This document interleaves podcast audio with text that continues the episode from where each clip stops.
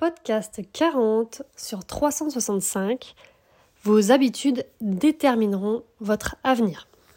Donc bonjour, bonjour et un grand merci pour toutes vos réponses par email par rapport à ma demande de retour sur ce podcast.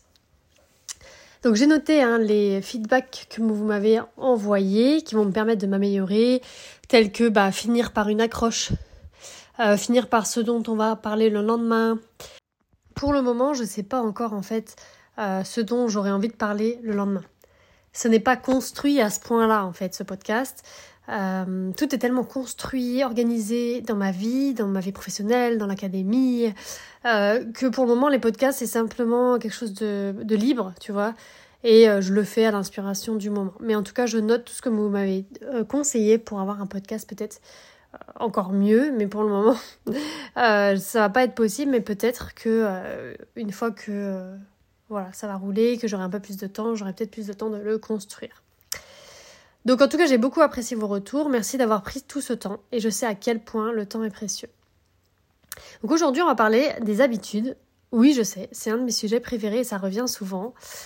Euh, mais pour moi, la qualité de la relation avec notre cheval, ce n'est pas le résultat d'une action, c'est le résultat d'une habitude.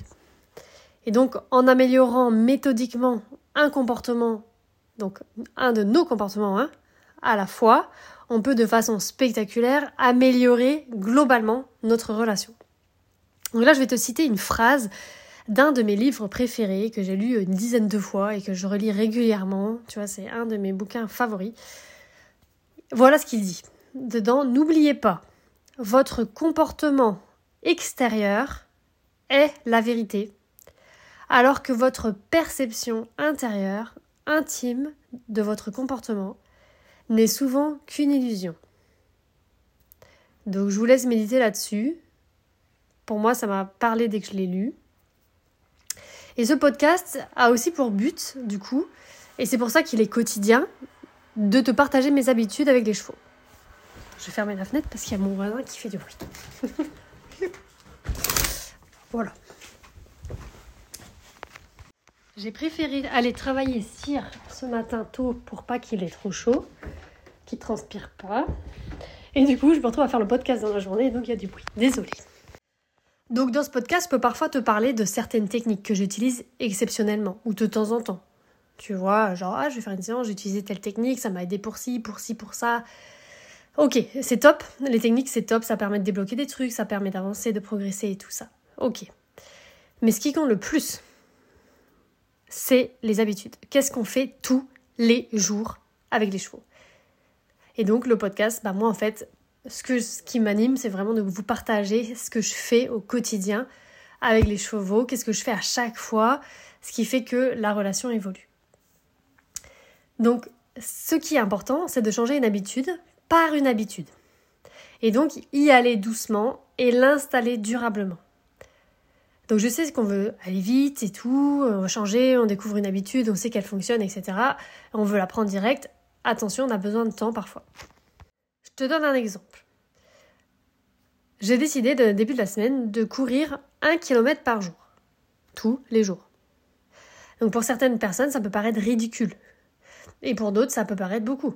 Un kilomètre. Donc pourquoi un kilomètre? Euh, bah Parce que l'an passé, donc l'année dernière, donc euh, en 2022, je marchais beaucoup. Je marchais une heure par jour. Mais j'arrivais pas à courir. J'arrivais pas. J'essayais de courir des, fois, donc comme je marchais, je me disais allez, je cours et tout. Et puis au bout de 100 mètres, j'en pouvais plus. J'étais au bout de ma vie. Je pouvais pas courir un kilomètre. Impossible. Franchement, je connais par cœur ma façon de. Enfin, je me rappelle très bien de comment je faisais et je tenais pas 300 mètres, quoi. J'étais morte. J'arrivais pas, j'étais essoufflée, je me sentais mal. Après quelques mois de marche, ça allait mieux. Je courais un petit peu de temps en temps, mais pas à kilomètre. Et donc j'avais beaucoup plus de poids que maintenant et j'avais l'impression que ça me faisait vraiment trop mal. Donc j'étais trop lourde en fait. Et donc marcher, c'était mieux pour ma santé. Là, j'ai quelques kilos en moins et je sens que ça me fait du bien. En fait, c'est mon corps qui cherche à courir. Et, mais je veux pas me fatiguer. Donc faire un kilomètre, ça me permet voilà, de me dynamiser, de, de sortir ce que j'ai à sortir éventuellement si j'ai trop d'énergie mais ça me fatigue pas et ça m'énergise. Sais pas si ça se dit, en tout cas ça me donne de l'énergie. Mon objectif c'est d'être en forme, le plus en forme possible. Et donc pour le moment, un kilomètre c'est ce que je fais facilement et qui me fatigue pas. Donc je vais pas faire deux et je vais pas faire moins. tous les jours quelque chose qui me fait du bien. Avec les chevaux, une habitude gagnante, c'est de faire l'instant présent avec eux. Ça, c'est sûr et certain. Aucun doute là-dessus. Si tu commences en te disant je vais faire toute ma séance en instant présent, ça risque de te décourager. C'est comme si je décidais de courir 10 km par jour. Là, tu dis bah non, on va pas faire 10 km. Déjà, un km, ça lui suffit, on va pas faire 10. Bah oui, ça suffit. Pourquoi faire plus? Pourquoi vouloir faire toujours plus? Une habitude, elle peut être courte. L'essentiel, c'est qu'elle soit faite chaque jour, sans exceptions. Donc, tu peux essayer de faire sur une courte durée une habitude pour voir si elle te plaît, si elle te convient. Tu vois? Donc, par exemple, pour passer à mon contenu quotidien, j'ai essayé de faire un réel par jour pendant 30 jours en janvier. Tu peux les retrouver sur Instagram, sur TikTok, où tu veux. Et j'ai eu plus de 1700 abonnés sur TikTok en un mois. Mais j'ai arrêté parce que ça me plaisait pas du tout de faire des réels. D'ailleurs, j'ai toujours pas fait l'étape 3 ni 4 du coucher. Du coup, en réel, parce que j'ai arrêté au bout de 30. L'habitude, elle peut durer uniquement si tu apprécies ta nouvelle habitude et qu'elle t'apporte quelque chose à toi. Donc avoir des nouveaux abonnés, c'est ce que je pensais vouloir, mais ça suffit pas. Avoir des nouveaux abonnés, c'est une motivation externe.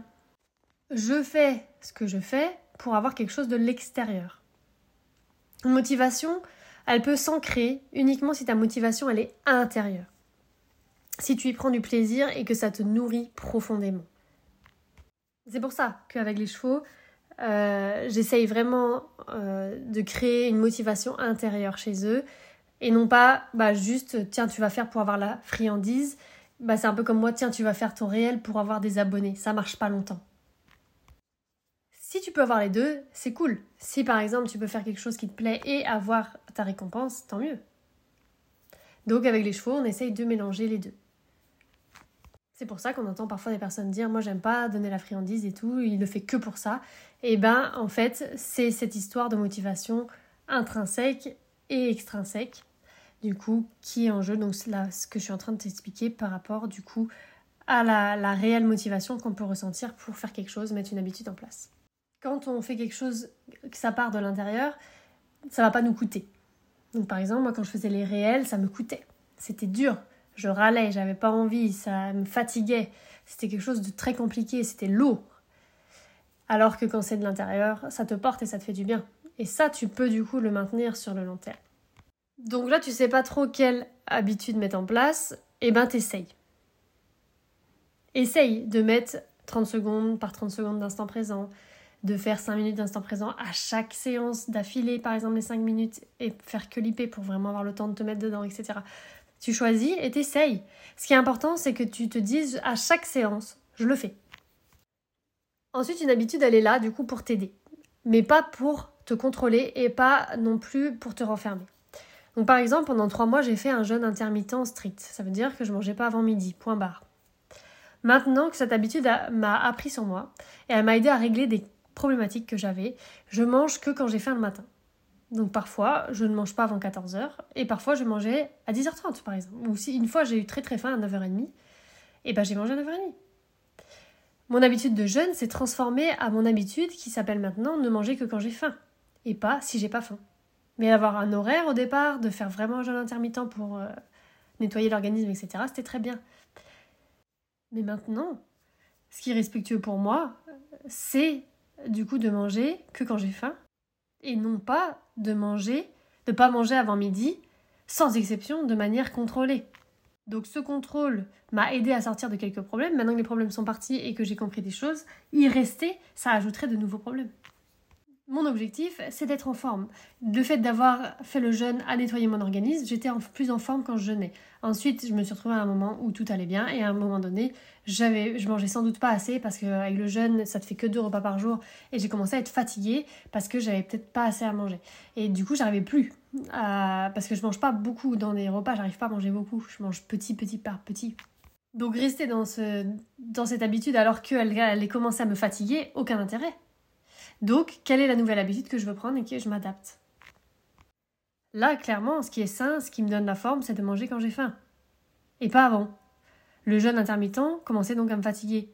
Il me manquait les calories, alors qu'au début, ça me donnait de l'énergie. Donc, un mot, adapte-toi. Mais pour pouvoir t'adapter, d'abord, tu choisis une habitude que tu respectes, que tu essayes de faire pendant un moment et après tu t'adaptes. Tout en sachant que c'est important de garder chaque jour cette habitude-là consciemment. À demain